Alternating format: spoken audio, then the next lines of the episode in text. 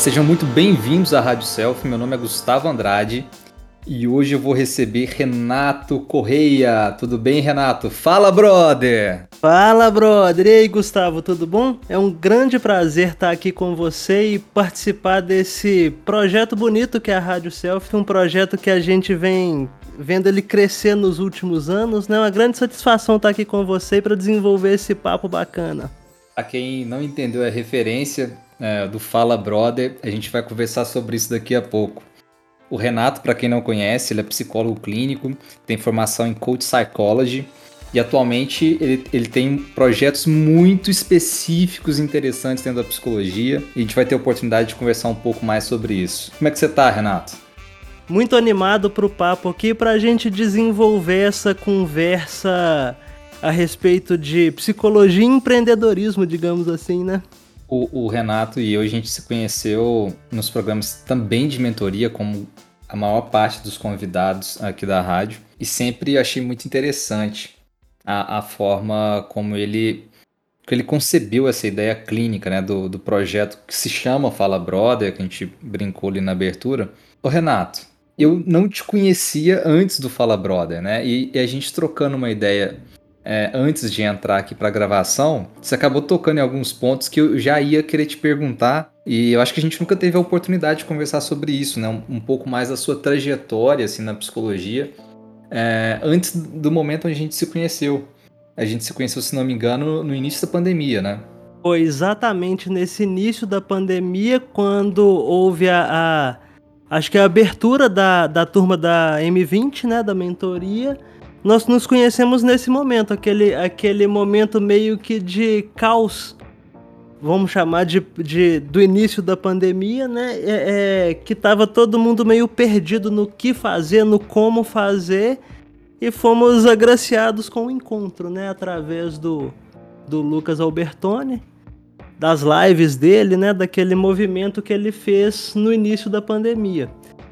Sobre a trajetória acadêmica, Gustavo, o pré, o pré-mentoria, é interessante dizer que enquanto eu estava na, na faculdade, eu busquei experimentar o máximo de, de áreas possíveis. Então eu passei pela psicologia social, desenvolvi estágio em abrigos, passei pela psicologia organizacional e fui terminar meu TCC na, na existencial. Então eu busquei experimentar o máximo que eu pude durante a, a, a faculdade. Só que isso me causou um grande problema, porque eu saí sem saber o que eu queria fazer. Eu provei de tudo um pouco, mas não sabia uh, exatamente o que eu queria. Quando eu formei, inclusive, eu fugi da área clínica. Eu pensava que essa questão de, de, de ficar horas dentro de um consultório preso me deixava em pânico. Eu sou um cara bem agitado, vamos dizer assim, eu gosto muito de movimento. Então eu, eu, tentei fugir o máximo que eu pude da clínica. Eu busquei a psicologia, assim, trabalhei com psicologia em diversas áreas. É, já trabalhei como, em restaurante, depois eu trabalhei na, na, na, em área escolar, não como psicólogo, mas eu dava suporte na coordenação. E nessa escola apareceu a oportunidade de eu trabalhar com uma escolinha de futebol, de criancinhas. Legal. Então, é eu pude desenvolver a psicologia em diversos aspectos, assim, na, antes de, de é, adentrar na área clínica, vamos dizer assim, né? Como é que era esse trabalho é, da psicologia com, com as crianças lá no, na escolinha de futebol? Eu conhecia o professor de educação física, né? Eu fui convidado para acompanhar o, o, o, a escolinha, porque no ano anterior, não sei se vocês conhecem, aqui em Belo Horizonte tem é, a taça mercantil, que ela, ela junta escolas particulares e escolas públicas de Belo Horizonte e fazem campeonatos de futebol. Então, no ano anterior, o, o, o desempenho da escola foi terrível os meninos sentiram muito, foi goleada atrás de goleada. como eu conheci o, o professor, ele me chamou para participar e a gente desenvolveu esse trabalho, um trabalho mais de um fortalecimento, de um crescimento de vínculo e um, um encorajamento desses meninos. Um, um ponto de virada para mim, sabe? É essa essa oportunidade de, de usar a psicologia com grupos assim de uma forma diferente. Uma coisa que eu nunca tinha pensado na vida falando em esporte, né? Eu tive, sempre tive a curiosidade sobre a psicologia do esporte, mas não tive contato com, com professores ou com alguma formação. Depois que eu entrei para essa escola, eu tive a oportunidade. Eu fiz um, um curso, um curso, né, de psicologia do esporte que, que abriu a área. Claro que não, a gente não voltava lá para alto desempenho, visto que eram crianças, a escolinha de futsal ela era extracurricular junto à, à escola. Então, quem, os alunos que é, queriam faziam. Então, a gente encontrava um, uma, uma turma bem heterogênea. Então, tinha os bons no esporte, tinha os péssimos no esporte, tinha os que estavam iniciando. E interessante que ia de 4 anos até os 17. Pegava a gama toda da, da, gente, da né? escola. É muita gente. Então a gente tinha as categorias. Fui aprendendo muito na prática, assim, sabe? Desse trabalho em grupo. Não, e eu te conheço mais ou menos, assim, e vejo quanto que você gosta de esporte, imagino que você deve ter aproveitado demais também esse momento. Nossa, era maravilhoso, assim, é, é uma sensação indescritível para te falar a verdade. Você tá na beirada do campo, você vê o resultado acontecendo, assim. Uma, uma curiosidade é quando eu tava na faculdade, sabe? Eu tomei muito puxão de orelha porque eu ficava muito de bermuda. Teve um professor que falou comigo, Renato, você tem que usar calça comprida. E, na faculdade? Eu fui meio. Na faculdade, eu fui obrigado a usar calça jeans para ir pros estágios e coisas do tipo. E eu falava, nossa, meu sonho é poder trabalhar de bermuda. Quando eu entrei nessa escolinha, eu consegui trabalhar de bermuda sendo psicólogo. Então foi uma, uma é. realização pessoal, assim, sabe? Você vê pela empolgação na voz como que eu gostava do, do do trabalho, né? Mas, infelizmente, uh, em 2016 a escola encerrou as atividades. Poxa, e o projeto morreu, né? Infelizmente. Você ficou lá quantos anos?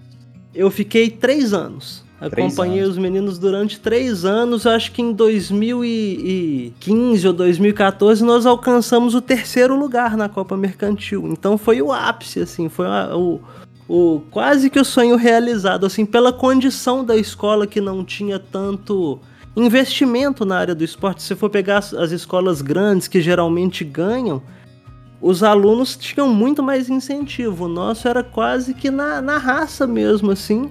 E fomos superando as adversidades, fomos crescendo lá com, com os nossos os nossos talentos, as nossas dificuldades. Também foi bem interessante esse, esse percurso, sabe? E essa conversa, né, da psicologia com a educação física, junto com a coordenação da escola, deu para fazer um trabalho bem interessante durante esses anos. Nossa, cara, eu não sabia dessa história, eu tô, eu tô achando muito legal isso. Esse é um ponto, um ponto interessante, assim, que poucas pessoas conhecem, né? Quem já me conhece há mais tempo sabe disso, porque eu falo com tesão mesmo. Era um negócio que eu gostava muito de fazer, eu gostava muito de fazer mesmo. Acabava que eu, eu participava das aulas mesmo, né? Tocando bola com os meninos, treinando chute, treinando passe. E para quem não me conhece, eu sou péssimo no esporte, sabe? Eu sou péssimo, eu sou ruim de bola, então assim eu me desenvolvi junto com, com os meninos, junto com o professor, criamos uma parceria bem bacana. Um vínculo, né? Um vínculo mesmo, a palavra certinha. Puxando o papo um pouco mais para frente também, né? Mais uh, atualmente. Interessante que você já trabalhava com grupos, né? E, e o Fala Brother, se não me engano, é um projeto que surge exatamente com a ideia de trabalhar com um grupo uh, de homens, não é isso? Exatamente. Trabalho com grupos surgiu em 2019 mesmo, após a, a, o lançamento de um documentário do portal Papo de Homem que se chama O Silêncio dos Homens. Eu assisti, assisti. Esse, esse documentário e ele me impactou absurdamente. Foi daqueles pontos de virada também e pensei, nossa, eu preciso fazer uma coisa com esses homens, né? Assim, entrar em contato um dado interessantíssimo, né, Gustavo, que da, da população que faz terapia hoje, apenas 15% são homens. Então uhum. é, um, é um, um, um, recorte de trabalho, um nicho bem, bem específico. Né? Então eu pensei assim, eu como homem, né, como psicólogo, tendo passado por um, um drama, entre aspas, de ser o único homem numa turma de 28 mulheres, é, pensei, poxa, eu consigo, ou eu deveria conseguir me comunicar com esses caras, porque eu, querendo ou não, eu também passo por esses dilemas, por esses essas dificuldades que os homens passam, inclusive uma delas de pedir ajuda, né, de buscar uma terapia, de querer se autoconhecer, né? Então eu fui entrando nesse ambiente da masculinidade assim e, e me encontrei, vamos dizer, né? Dá para ver, assim, é, até te ouvindo falar, né, e acompanhando o desenvolvimento dos seus projetos, o quanto que você tem um propósito, um chamado muito forte para trabalhar com esses grupos. Exatamente, exatamente. O interessante é que antes da mentoria do, do Lucas, que a gente se conheceu, eu participei de, um, de uma outra mentoria com uma estruturação diferente, né? Era com tempo é, pré-determinado, número de encontros certinhos, e dessa primeira mentoria nasceu o projeto. Eu tinha uma ideia que eu queria trabalhar com alguma coisa específica, com um recorte de mercado, e, e, e só que eu não sabia o que. Nessa primeira mentoria, nós fomos desenvolvendo até sair o Fala Brother é, de surgir foi do, do, do, zero absoluto, vamos dizer assim, até do para sair o nome. E o nome é interessante que ele é o Fala Brother, ele é um convite para fala e é também um, um, uma forma que os homens têm de se comunicar. Então é quebrar mesmo esse esse estereótipo do, do, do, um, de um psicólogo mais sério, assim, mais, mais sisudo, para aproximar desses homens. Eu pensei muito nisso nessa questão da comunicação, porque eu mesmo como como homem tive meus dilemas para começar a terapia. Eu só fui começar minha terapia quando eu estava no fundo do poço, assim, eu precisei chegar no meu limite para buscar. E eu pensava, pô, eu não quero que esses brothers eles passem por passem por todo esse sofrimento, todo esse transtorno por medo, por receio de ser julgados, então vou tentar buscar uma, uma forma de me comunicar mais assertiva com eles. Nesse ponto vem a, a M20. Com um contato inicial com o Lucas, eu pensava na mentoria exatamente para ter uma estratégia para conversar. Eu tinha o recorte do público, assim, eu sabia que eu queria trabalhar com homens, mas tinha que ser mais específico, mais bem trabalhado para que desse certo, né? Então eu entrei na mentoria com essa, com essa cabeça. Acho que a palavra que eu definiria que me chamou para mentoria é estratégia. Eu sou um cara que eu, eu gosto muito de estudar, eu gosto muito de ler, é, me aprofundar em áreas diferentes. Então eu sabia muita teoria de marketing, de marketing digital, de empreendedorismo, mas como a gente vem e fala aqui da psicologia clínica, eu tinha que ter um recorte diferente. Não dá pra gente funcionar igual uma pessoa que tá só no marketing digital vendendo um produto. Eu teria que ter uma, uma comunicação mais voltada para essa área para não não quebrar tanto assim a, a, a, o nosso posicionamento como psicólogos, né? Assim, então foi esse alinhamento com o propósito da clínica que me movimentou né, nesse, nesse pré-pandemia. Eu atendia presencialmente no, no, antes de, de, estourar a pandemia. Quando estourou, eu me vi sem clientes, né? Perdi todos os meus clientes no presencial e tive que começar o, o, o, o trabalho no, no, no online, no virtual, como 99% dos psicólogos também teve. E por sorte eu me encontrei demais nesse online a ponto de eu já estar 99% de atendimento online, sabe? Eu me encontrei demais também, é uma coisa que eu gosto muito, me dá uma, uma liberdade, como a gente falou aí no começo, essa questão da de me sentir preso na sala, de ter que ficar, sei lá, 8, 9, 10 horas dentro de uma sala. Tendo atendimento online, eu, eu tive mais flexibilidade. Muita coisa que acontece, né? Você, psicólogo clínico, sabe? Às vezes você vai, desloca teu consultório, toma um bolo do cliente, dá, tem aquela frustração, né? No online eu consegui me adaptar melhor, porque às vezes eu tomo bolo, mas eu consigo me adaptar de outras formas, né? Assim, fica bem mais. Eu me senti bem mais livre com, com o trabalho online. Muitos movimentos, né, Renato? demais, demais. Foi um, do 0 a 100, né? É, é, de, 2000, de março de 2020 até agora. Bom, eu te conheci lá na mentoria já com, é, como o Renato do Fala Brother, né? O pessoal, é, inclusive, falava, comentava muito, até porque chama atenção, né? Um projeto assim dentro da psicologia, que sim, é um mercado ter um, um, uma persona mais feminina né, no, nos públicos de terapia, inclusive nos perfis né, de, de psicólogos, assim, os seguidores são quase 70% é, mulheres. E quando surge um projeto, né, o Fala Brother, um projeto para trabalhar com homens, é, é, e, e, assim, eu lembro que você contou histórias de logo no início o projeto, nem, nem se estava é, lançado já, como é que tava, mas já tinha gente de outros estados comentando do seu projeto. Como é que era essa história mesmo? Exatamente, o projeto tava, tava iniciando assim, né? Eu tava começando com a, com a, com a, a, a parte de aparecer e ele foi assim, acho que pelo nome mesmo, pelo Fala Brother, pela, pela forma mais, digamos assim, informal que eu me comunico, espalhou. Então, é, é, no começo, quando eu comecei o, o, Fala Brother mesmo, eu pegava muito questão de, da, da, da pornografia, da, do, do, abuso de pornografia, né? Do vício em pornografia. E é um tema que é, é, abrange muito a nossa, a nossa questão da masculinidade e como o, o, o hoje eu trabalho né, exclusivamente pelo, pelo Instagram são coisas compartilháveis. Então eu comecei a ter feedback de gente do, do, do Rio Grande do Sul, de São Paulo. Inclusive, meu primeiro cliente do Fala Brother foi um rapaz de Portugal, né, um brasileiro que morava em Portugal. O negócio espalhou de uma forma que eu me assustei.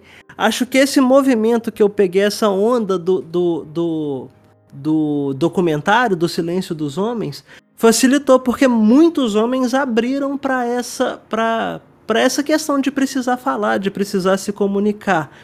E tendo um psicólogo homem, facilitava muito mais a, a, a quebra de, de, de, gelo, vamos dizer assim, sabe? Então o negócio espalhou por essa questão de estar online, né? De não ter essa, essa fronteira, essa barreira física, facilitou muito. Isso é uma coisa que eu ganho bastante, assim, né, no online, é, uh, de, de ter essa possibilidade de estar tá trabalhando com o mundo inteiro sem sair da minha casa. A gente pensando numa, numa, numa clínica mais clássica, a divulgação era basicamente quase que como um boca a boca, assim como você tinha que participar às vezes de um programa de rádio para ir se tornando conhecido. Era uma caminhada mais longa até você uh, ter uma uma digamos, uma autoridade, né, no, no, no assunto uhum. para as pessoas procurarem. Então eu tive essa quebra de barreira que facilitou muito, né? Assim, tendo esses conhecimentos de empreendedorismo, do que fazer, de, do que postar, do que produzir, sem ter a barreira física do espaço, me facilitou muito. Foi um negócio que, que acho que eu ganhei muito. Eu vou dizer que, assim, apesar dos pesares, a pandemia foi um presente para mim, né? Como uma abertura de portas conseguiu aproveitar né, a oportunidade no momento de dificuldade. Agora, é, dizendo que teve muito desespero no começo da pandemia. Quando eu me vi sem cliente, foi três semanas assim de puro desespero e pensar que esse desespero movi me, me, movimentou. Né? Assim, é. aproveitei a oportunidade e achei meu jeito de trabalhar né? É, é, uma coisa que eu sofria muito no, no, no consultório presencial, eu sublocava horário, então eu ficava preso nos horários que eu tinha disponíveis na sala, né? Então isso me dificultava muito.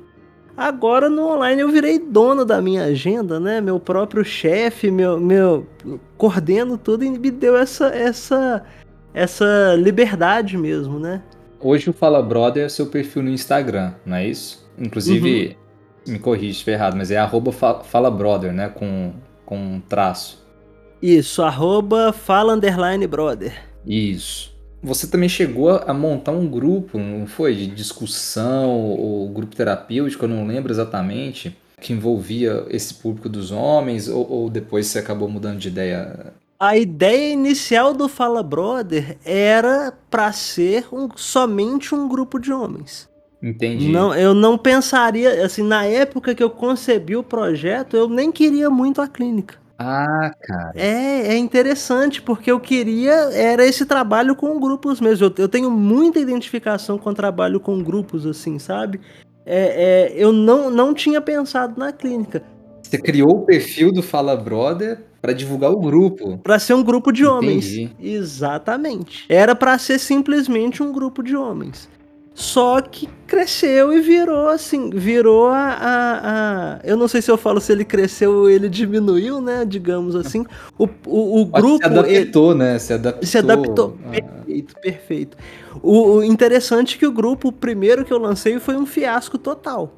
Sabe, é assim, lancei, eu tive uma, uma inscrição, o que inviabilizava o grupo, né? Só teria eu e a pessoa.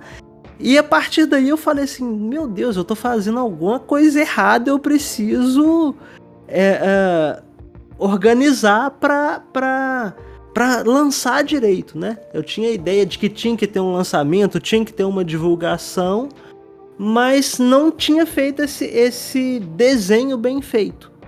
Foi muito no boca a boca, assim, com o pessoal aqui de Belo Horizonte, né? A ideia seria ser presencial aqui em Belo Horizonte Veio a pandemia, deu aquele balde de água fria em todo mundo, só que abriu a porta de poder fazer o online com mais pessoas do Brasil inteiro, vou dizer do mundo inteiro. Pegando a internet tá dando para para participar. Só que entrando para mentoria pro M20, acabamos como lá é mais focada para uma mentoria para psicólogos clínicos, entrando a questão de posicionamento, de comunicação. Eu entrei de cabeça na clínica e virou minha minha minha minha fonte de renda, minha minha meu trabalho, digamos assim, e eu me encontrei totalmente na, na, na psicologia clínica, né? Um negócio que eu vou dizer que eu fugi a graduação inteira, acabei caindo aqui de, de eu não vou falar de paraquedas porque foi uma escolha mas é, acabei abraçando a, a, a, questão da clínica por ser a, a, possibilidade que tinha no momento, visto que a gente estava em, em isolamento social, né? Eu falei, pô, eu tenho internet, eu tenho um computador e tem gente disponível, vambora. Encarei e, e, e me apaixonei, né, pela clínica, digamos assim. É, não vou vir com aquela, com aquela ideia de de clínica por amor desde que eu formei, não, porque não era verdade. Então, vamos pensar, eu tenho 10 anos de formado, é, com, com 9 anos que eu fui exercer psicologia clínica mesmo. Era mais trabalho com grupos, mais voltado para o coletivo, não para o individual. Interessante, Renato. E eu, que, eu quero, quero só retornar um pouquinho aqui na história só para assim, por curiosidade minha mesmo e não sei se quem está ouvindo também ficou com essa curiosidade. E mas aqui, você trabalhou então com, com um grupo lá da, das escolinhas de, da, da escolinha de futebol, né, da escola, é, que chegaram até o terceiro lugar lá da taça mercantil, não é isso? Isso. Isso durou até 2016. 2016, isso. Você falou que em 2019 você estava trabalhando com psicologia clínica, depois que você tinha feito a formação do Coach Psychology, que isso é, parece que te deu um gás novo, né? A gente estava até conversando antes de, de, entrar em gravação. Isso. Deixa eu te perguntar, o que, que você fez nesses três anos, entre 2016 e 2019? Fechou a escola, né? Me, me bateu aquele, aquele desespero, né, pela dependência que eu tinha lá do, do trabalho. Eu gostava do, de onde eu trabalhava. Eu trabalhei com meu avô. Meu avô era, é, ele faleceu, né? Ele era advogado. Ele já estava bem velhinho. Então, nesses três anos, dois anos e meio, assim, vamos dizer, eu trabalhei no escritório dele, ajudava ele com, com as, as, os processos, as petições, eu ia é, protocolar processo no fórum. Então, é, fui para nada a ver, né? Eu trabalhava no, num escritório de advocacia Saiu da avô. Saí da psicologia, totalmente. Totalmente, assim. Eu nem me via mexendo com, com psicologia mais, sabe? Pelo trabalho que, que a gente. que eu teria que ter, assim, a gente pensando de consultório, de divulgação, eu não tinha clientes, então é, saí fora totalmente. Em 2019, 2018, se eu é, 2018, meu avô veio a falecer e eu falei, putz, eu vou ter que dar um jeito, eu vou ter que me virar. Assim, e, e como eu não queria desperdiçar a minha graduação, né? Eu, eu falei, vou ter que trabalhar com psicologia, vou ter que. Eu investi uma grana para formar, eu vou ter que dar um jeito nisso. Eu não queria perder essa, essa formação. Nesse meio tempo, eu, tenho, eu fiz um curso de jardinagem. Para quem não sabe, eu, eu sou um jardineiro amador, né? Gosto muito de trabalhar com plantas, de, de pôr a mão na terra, de produzir meu próprio adubo.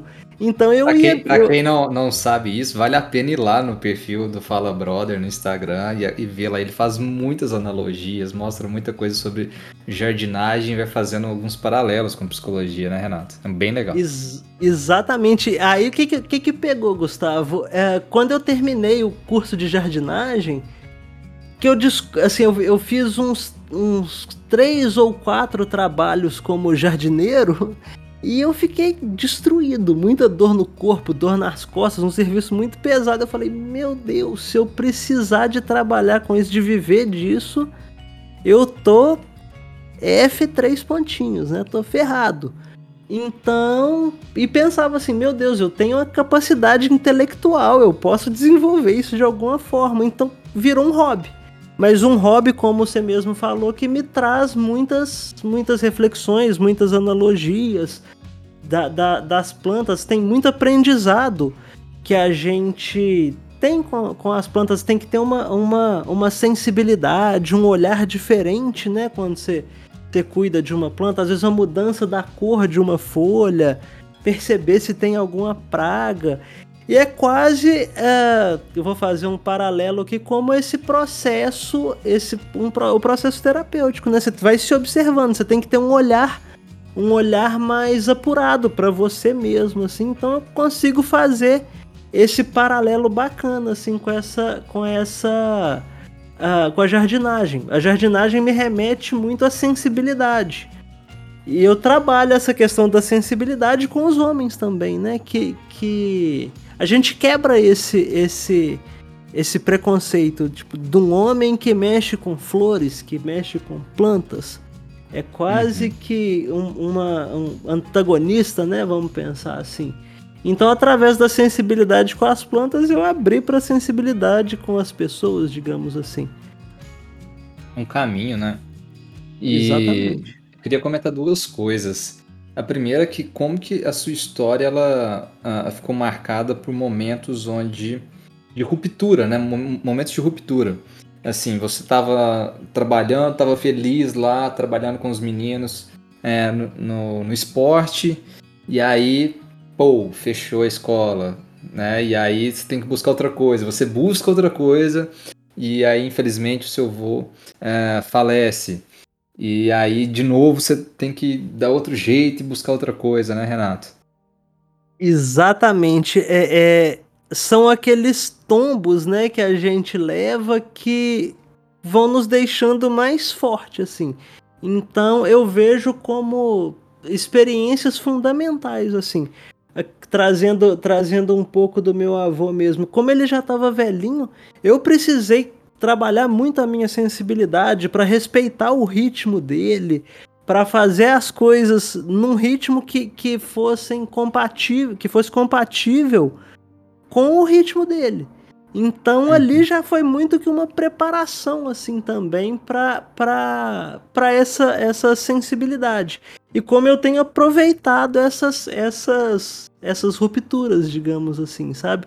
Não, não que não tenha, não tenha tido sofrimento, teve, mas trazendo a planta aqui é como um, um, se, como se houvesse uma poda drástica e rebrotasse.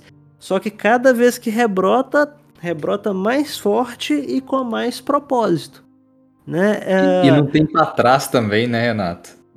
A, a é planta, é ela, a planta é só para frente, né? Ela, é, a planta depois que ela cresce, ela não volta a ser semente também, né? Exatamente. Quebrou, quebrou a dormência, meu amigo. Se você der a condição ideal para ela ela fluir, ela flui. Então eu considero, pegando a, a, a questão da, da, da, da, quebra de, de dormência da semente, para quem não sabe, a quebra de dormência é quando a gente põe uma semente em água para ela ela hidrata e facilita para que ela ela ecloda, vamos dizer assim. O momento da mentoria foi exatamente essa essa essa quebra de dormência assim e, e, e eu sentia uma potência né vindo vindo desse trabalho reverberando tendo retorno digamos assim e funcionou muito bem me encontrei assim eu acho que eu espero né que eu não troque agora acho que eu acertei muito acho que o que pegou minha minha minha minha vida anterior foi essa incerteza, assim, pô, eu tenho uma, uma graduação, mas eu não sei o que, que eu quero na psicologia. Né? Eu trabalho com um grupo, mas eu não tinha uma coisa formada, aquela coisa que você fala, não, é isso que eu quero. Vou trabalhar com isso e, e domar o boi pelo chifre lá e seguir em frente é, bancando. Quando surgiu o Fala Brother, eu senti essa essa essa potência. Fala assim, nossa, eu encontrei o que, que eu quero fazer. Eu achei meu jeito de trabalhar, achei meu jeito de comunicar.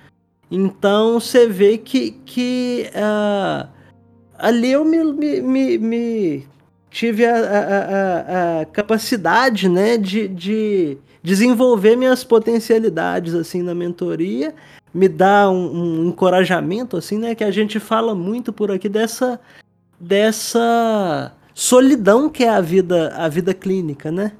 Então, ali você podendo compartilhar suas dores, suas angústias e tendo um grupo que te fortalece, foi fundamental para mim assim. É, eu te falo que foi foi da, daquelas coisas que a gente pode marcar no calendário assim de, de, de, de pontos de, de virada, vamos dizer assim, né? Aqueles turning points na vida. De fato. Tava te ouvindo agora e pensando, você falou assim, é, não é esse negócio de psicologia por amor. Eu consigo ver a sua paixão assim com a psicologia, o quanto você gosta, o quanto você se entrega para esse trabalho e, e, e, se dedica, mas ao mesmo tempo o quanto que você não romantiza ah, essa questão assim, ah, eu sou psicólogo. É, e eu acho isso muito interessante visto que a gente vem de uma formação e de uma classe profissional que romantiza demais o trabalho, é, como se a psicologia fosse algo assim é, que te alimenta e que te, te faz é, é, se manter por si só, sabe? E não é assim, né, cara? Não é, não é, isso não é verdade. É, então, assim, eu entendo as pessoas que falam que, que é psicologia por amor e tudo, mas a, só amor não vai manter ninguém trabalhando como psicólogo. Né? Você, não vai, você não vai conseguir ter o seu consultório, você não vai conseguir investir na sua formação, você não vai conseguir fazer nada. É, eu até falava muito antes, assim, se você não se ajuda antes, né, você não vai ajudar ninguém, né? Se você não cuida da sua profissão, não cuida do seu trabalho, você não vai conseguir ajudar ninguém. Então, é, essa fala sua, assim, e, e, te ouvir, né? Como que você lidou com essas adversidades e, e, e, seguiu assim o quanto que você não romantiza, cara, o, o, papel da psicologia, né? Eu achei isso muito legal. E eu acho importante a gente não, não trazer essa romantização. Eu acho que talvez possa ser até uma, uma, uma deficiência na formação mesmo. Como a gente é muito teórico, né? Como a gente vê muita teoria, no papel é lindo, mas amor não paga conta, né? Amor, boleto vem você fala que você é psicólogo, você não vai lançar coraçãozinho no boleto e o boleto tá pago. Então, uma coisa que, que foi fundamental para mim é entender a, a, a, psicologia como negócio. Eu preciso é, trabalho, né? Assim, eu, claro, eu tenho meu, meu quê de, de, de ajuda, né? De, de, do trabalho voluntário, do trabalho social, digamos assim mas entender essa psicologia como, como negócio, como profissão e que para que ela para que ela funcione a gente tenha a gente tem que cuidar de diversas coisas foi fundamental para mim. Eu tinha uma birra absurda de ver meus colegas recém-formados praticamente tendo que pagar para trabalhar. Eu lembro de um caso de uma colega que falava que ela recebia 13 reais pela sessão e ela gastava 10 para ir para voltar de ônibus, né, com lanche. Eu falava, meu Deus, eu não vou fazer isso nunca na minha vida, isso de indignação mesmo. Então, é, é, é, é fundamental a gente se valorizar também e não romantizar, porque é um trabalho e é um trabalho dificílimo. A gente se doa absurdamente no, no, no na, na clínica, no processo terapêutico, né, nesse vínculo com o cliente. Então, nós temos que nos valorizar e, e trazer uma, uma perspectiva para que as pessoas nos valorizem também, né? Os, os clientes, a sociedade de uma forma em geral. Então, longe de mim romantizar. Assim, eu sou muito pé no chão quanto a isso, porque só quem passou por uma formação e sabe o, o perrengue que é para para ler aquilo tudo que a gente tem que ler, entrar em contatos com abordagens que às vezes a gente nem gosta tanto, mas é obrigado a ver para formar o tanto de horas que a gente dedica tendo supervisão, tendo mentoria, fazendo nossa própria terapia. É, não dá para ser romântico não, porque essa, essa, esse romantismo acaba sendo um, tiro no pé, né, da, da própria profissão. Acaba que a gente não se, se valoriza, né?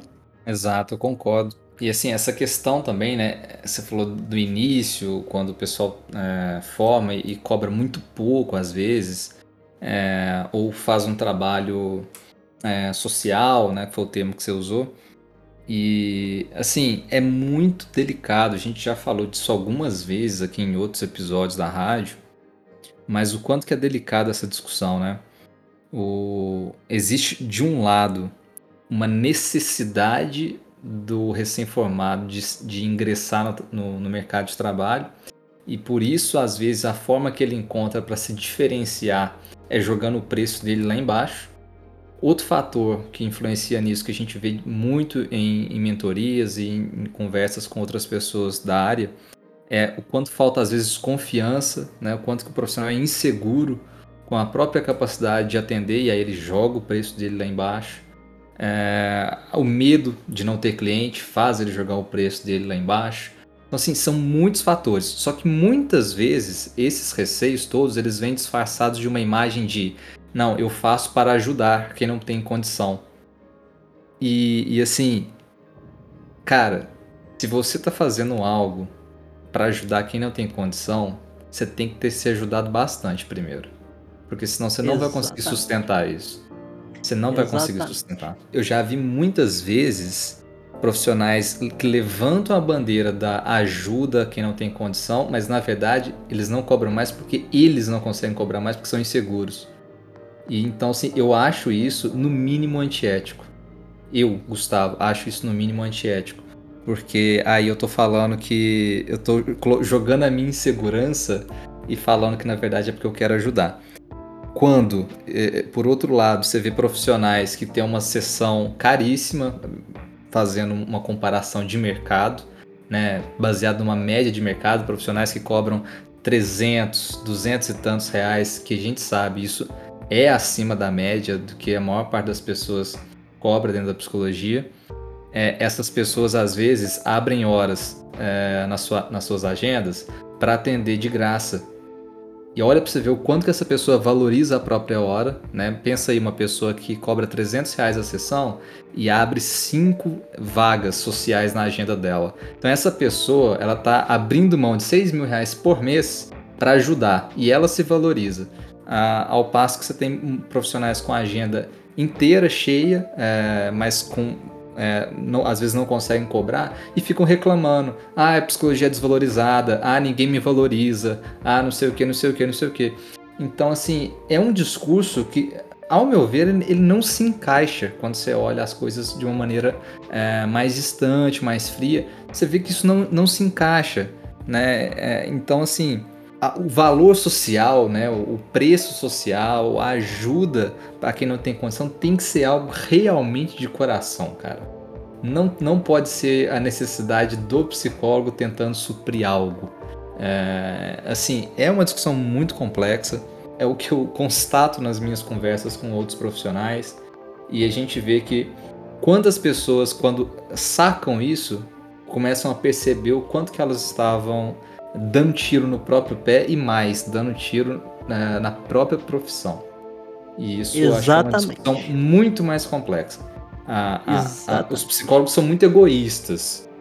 Nós somos parte de uma classe muito egoísta. A gente olha muito para o nosso próprio umbigo e olha muito pouco para a profissão, para a classe como um todo e o que, que a gente pode fazer em conjunto para crescer a nossa classe.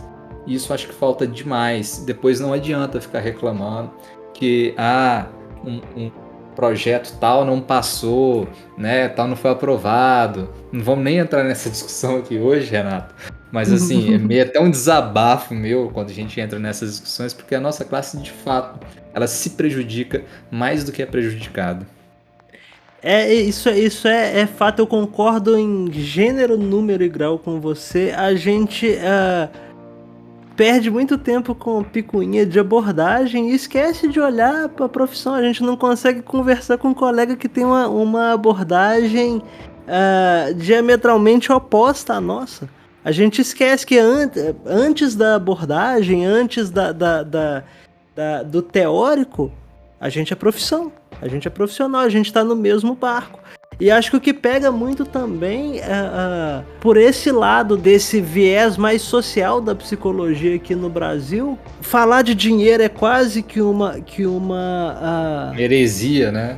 Exatamente, você não pode falar de dinheiro, você não pode falar de quanto que você cobra, não pode falar quantos clientes que você tá.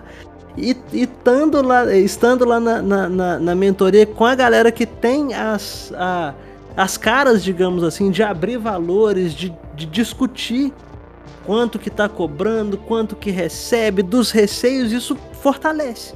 Acho muito bacana lá no, no nosso grupo, por ele ser é, bem heterogêneo, digamos assim, quanto a abordagens, mas a gente está trabalhando, está cuidando da nossa profissão ali, como que todos, sem exceção, acabam crescendo, acabam bebendo dessa fonte, acabam se empoderando e vai todo mundo crescendo junto. Você vendo o movimento do seu colega subindo preço, se valorizando, se posicionando melhor, agenda enchendo, você fala assim, pô, eu tenho que, eu vou seguir por esse caminho aqui também e não tratar a profissão como tabu mesmo, sabe? Esses, esses tabus da, da, da, da psicologia, de principalmente de dinheiro, é, é, a gente perdeu o medo de falar disso e é muito importante né, de se valorizar, até por esse caminho solitário nosso, mas a gente tentar abraçar quem está ao nosso lado para crescer junto, né? Se unir como, como classe mesmo, né?